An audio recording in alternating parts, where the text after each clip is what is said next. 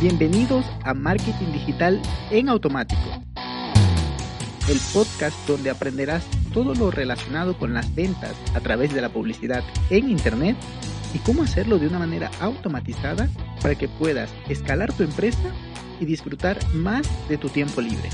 Así es que, manos a la obra. Empezamos.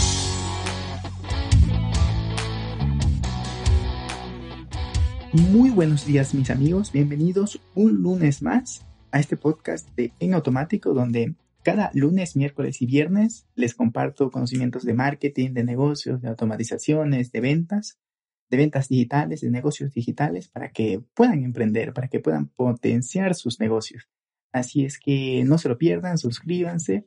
Y después de este anuncio que nunca lo había hecho, ahorita que lo pienso, nunca lo había hecho, pero nunca está de más porque sé que si llegan a aplicar la información que les estoy compartiendo, seguro que sus negocios o sus ideas para negocios van a comenzar a tener forma o, el negocio que ya está corriendo, que ya está funcionando, eh, pues va a tener mucho más em, alcance, mucho más rentabilidad incluso.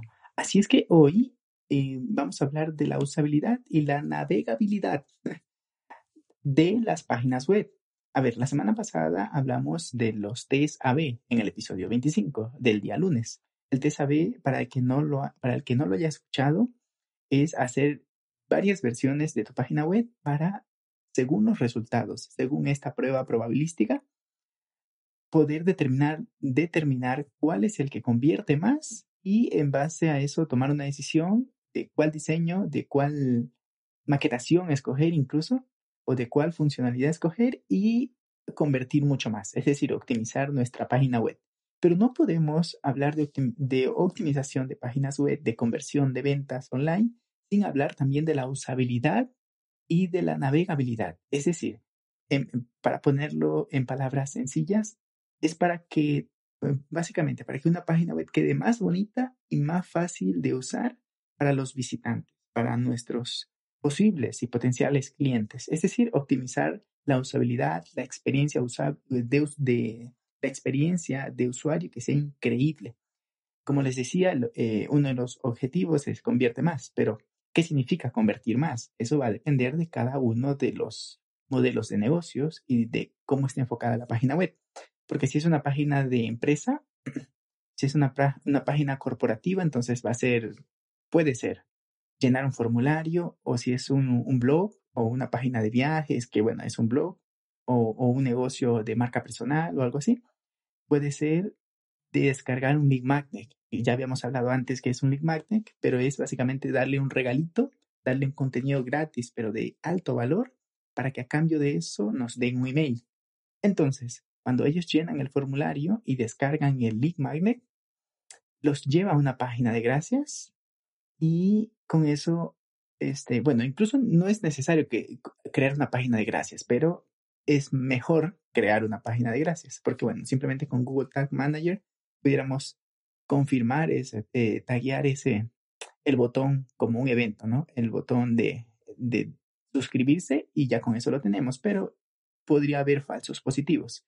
Así es que lo mejor es crear una página de gracias y de allí decirles que le hemos enviado el email, el link magnet a su email y, bueno, cualquier cosa. También tenemos eh, llenar una encuesta. Si tu, si tu objetivo de conversión es recolectar datos de las opiniones de tus posibles clientes o de tus visitas, entonces esta es una buena alternativa. En el caso de los doctores o de los coaches o en, en mi caso incluso, que doy consultorías de marketing, también me viene bien que mi conversión sea eh, reservar una cita. Es decir, quieres platicar conmigo o quieres platicar con el, con el psicólogo, con el coach o con el doctor, quieres ah, reservar una cita, entonces creamos un sistema, implementamos un sistema, bueno, simplemente configuramos Calendly dentro de la página web para que las personas puedan reservar una cita. Eso es una conversión.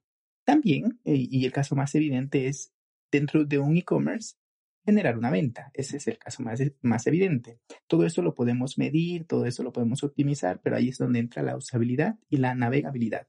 ¿Cómo vamos a saber eso?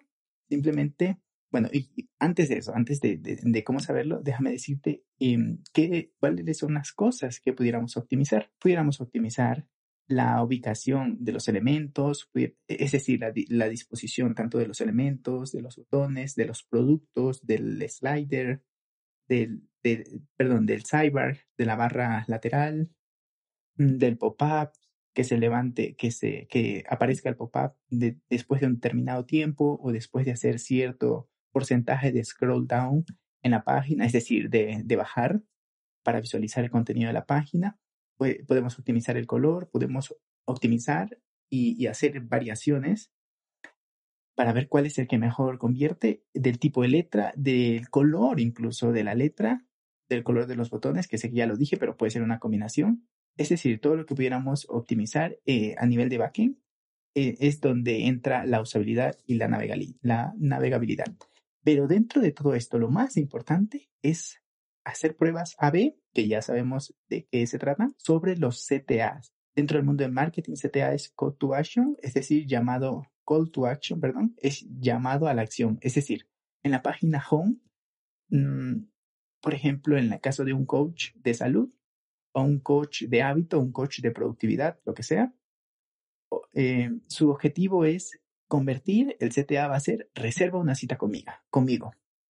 En mi caso, contáctame para, para tal cosa. En el caso de, de un e-commerce, compra, ese es el CTA. En, una, en cada página debe haber un solo CTA para que no confunda al, al, visitante. Pero te preguntarás, ¿y cómo es en el e-commerce? En el e-commerce varían un poquito porque, vamos a decirlo, en la home pueden haber varios productos y puedes hacer clic aquí, aquí, acá y allá.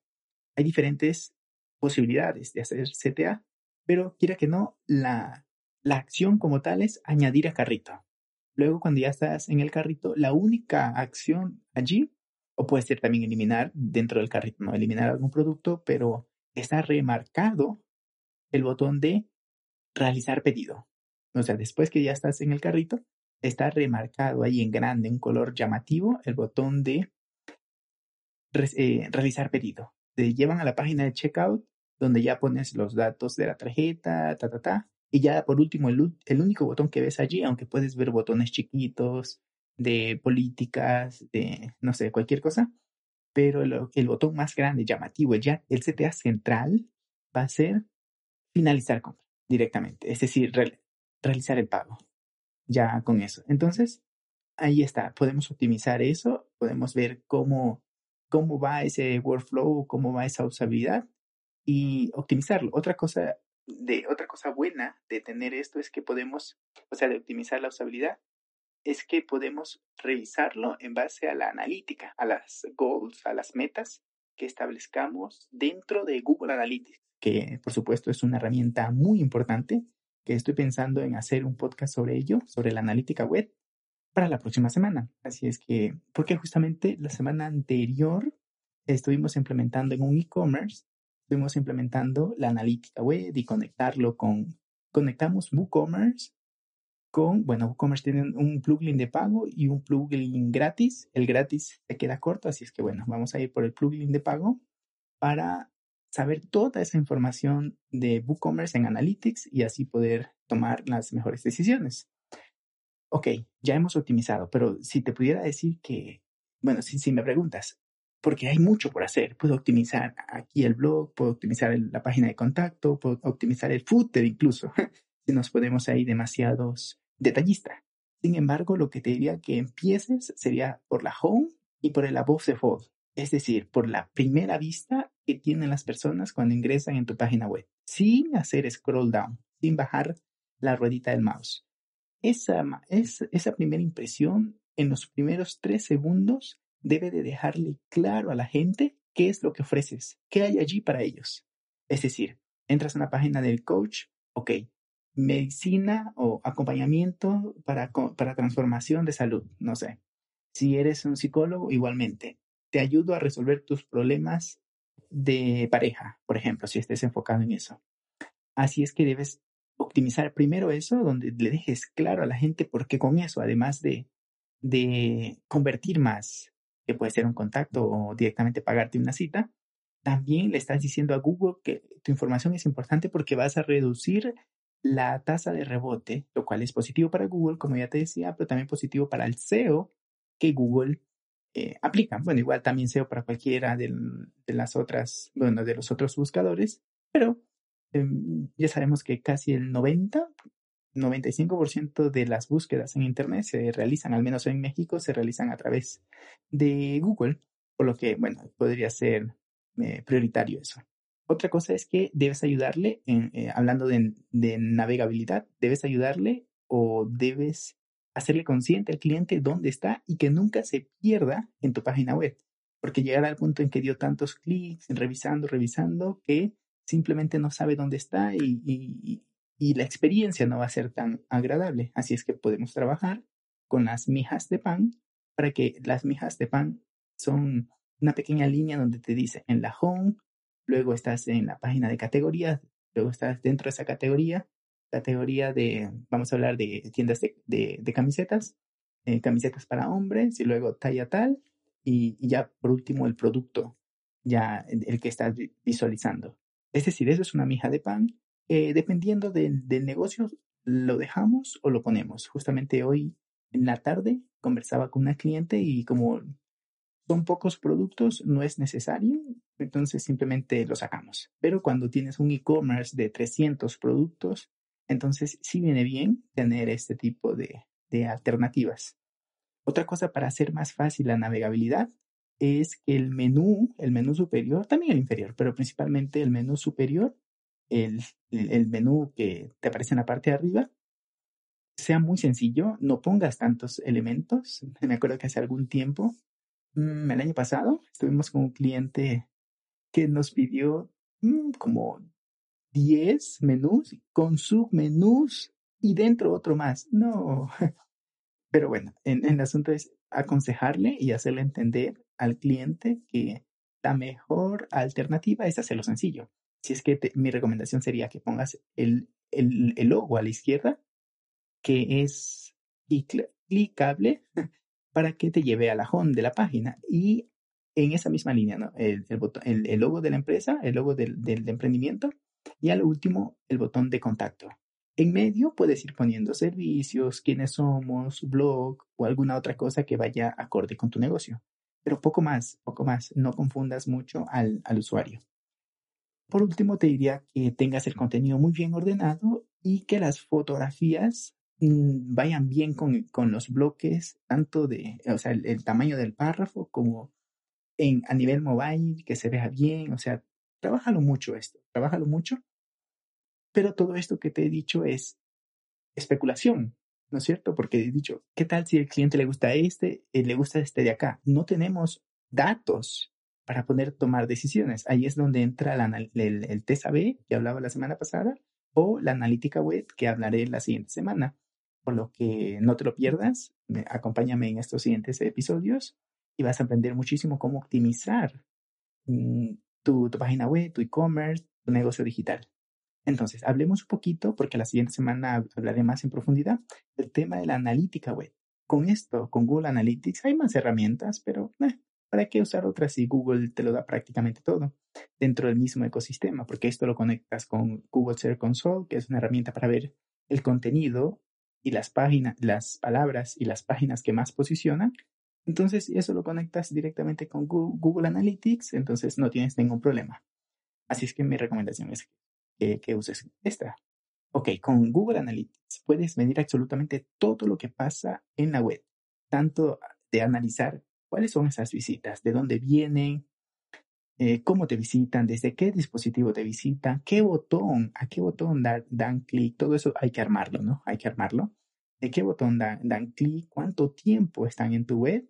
¿Cuántos usuarios nuevos y cuántos han regresado? ¿Qué camino siguen?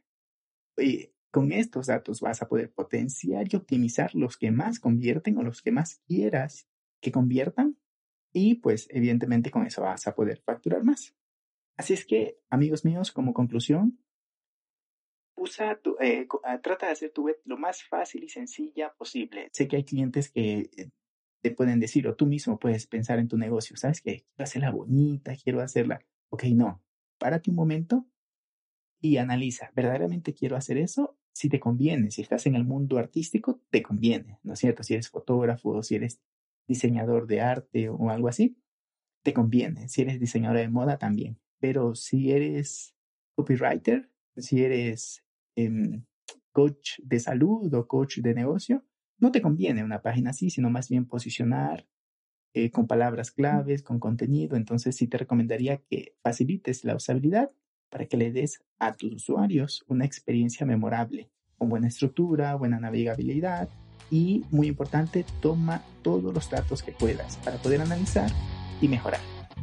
Eso es todo por el episodio de hoy. Nos escuchamos el día miércoles. Y hasta aquí el episodio de hoy. Sé que esta información va a ser de gran utilidad para tu negocio, por lo que te pido que lo implementes y lo compartas con alguien que sepas que también le va a ayudar. Gracias y hasta la próxima.